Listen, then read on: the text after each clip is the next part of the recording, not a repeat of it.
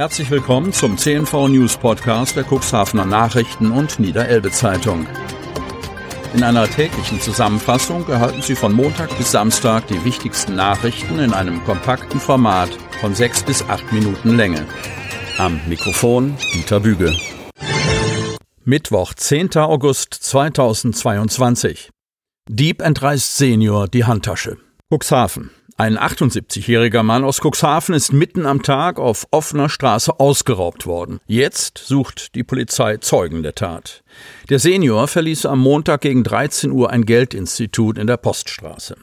Als er zu seinem Fahrzeug gehen wollte, das er in der Poststraße gegenüber der Bank vor einem Restaurant geparkt hatte, sei ein Mann von hinten gekommen und habe ihm unvermittelt die Handtasche entrissen, erklärt Lüder Kahrt, Sprecher der Polizeiinspektion Cuxhaven. Anschließend sei der Unbekannte zu Fuß auf den Kämmererplatz und dann in Richtung Stadtbibliothek geflüchtet. Nach Aussage Kahrts sei der Täter kräftig, habe schwarze Haare sowie einen Vollbart und sei mit einer kurzen, hellen Hose bekleidet gewesen dass sich im Innenstadtbereich von Cuxhaven zu dem Zeitpunkt sehr viele Passanten aufgehalten hätten, hofft die Polizei auf hilfreiche Zeugenaussagen. Irgendwer muss etwas gesehen haben, ist sich Polizeisprecher Kart sicher und bittet um Hinweise. Inwiefern der Senior bei dem Raub verletzt wurde, kann die Polizei nicht sagen. Auch zur Schadenshöhe macht Kart keine Angaben.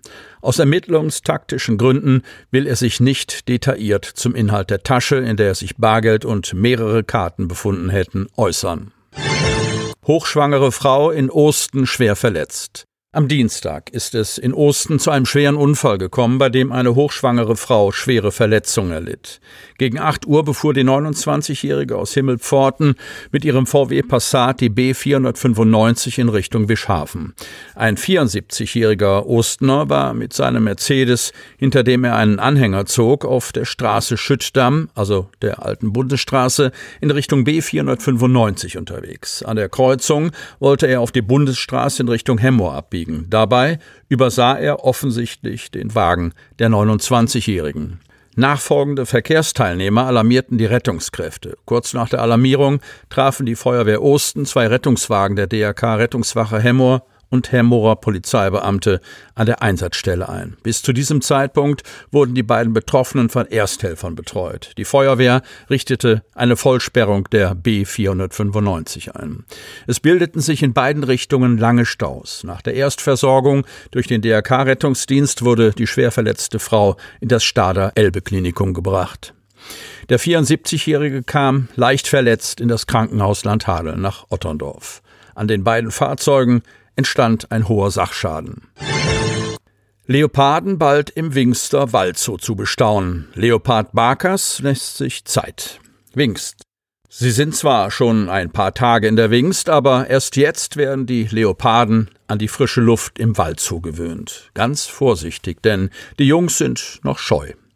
Dienstagmorgen öffneten die Tierpfleger Jackie und Michael zunächst Barkas die Tür. Es dauerte eine knappe Viertelstunde, bevor er vorsichtig seine Nase herausstreckte, um die Lage auszuchecken, und schließlich nochmal mehr als 20 Minuten, bis er sich traute und ganz vor die Tür schritt. Zoochef Dr. Peer Grothmann freute sich außerordentlich, dass er wieder Großkatzen zeigen kann. Die beiden China-Leoparden stammen aus dem Zoo Cottbus. Die Brüder erblickten dort im Dezember 2020 das Licht der Welt. Bis zu ihrem Umzug in den Wingster Waldzoo lebten sie dort bei ihrer Mutter.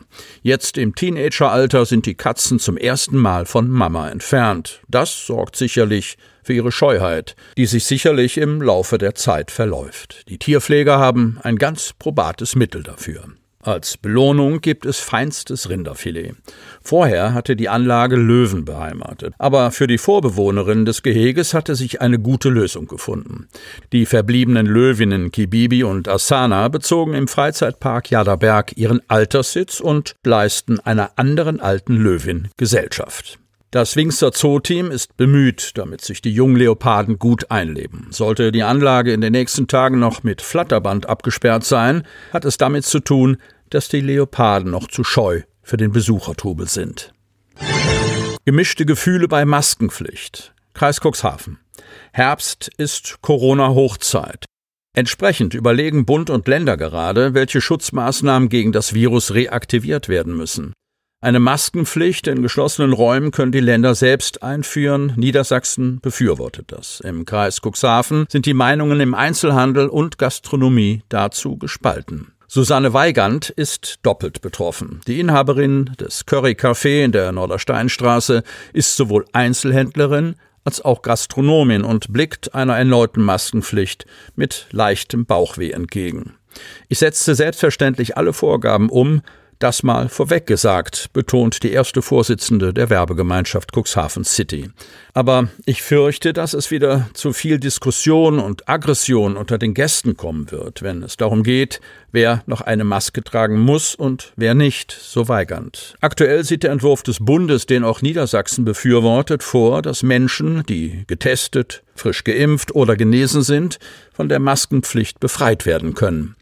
Dann muss ich wieder Nachweise kontrollieren. Das ist ein ganz schöner Aufwand, so weigernd. Sie sagt, die Stimmung unter den Gästen sei in ihrem Café aktuell entspannt. Man beäugt sich nicht mehr so, geht wieder ganz normal miteinander um.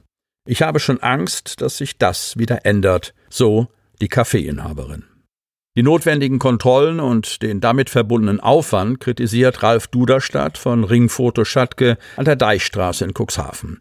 Das ist schon wieder ziemlich bürokratisch geregelt, kritisiert er. In seinem Geschäft setzt er aktuell auf die Eigenverantwortung der Kunden. Wir tragen selbst noch Maske und haben auch das Schild noch an der Tür hängen.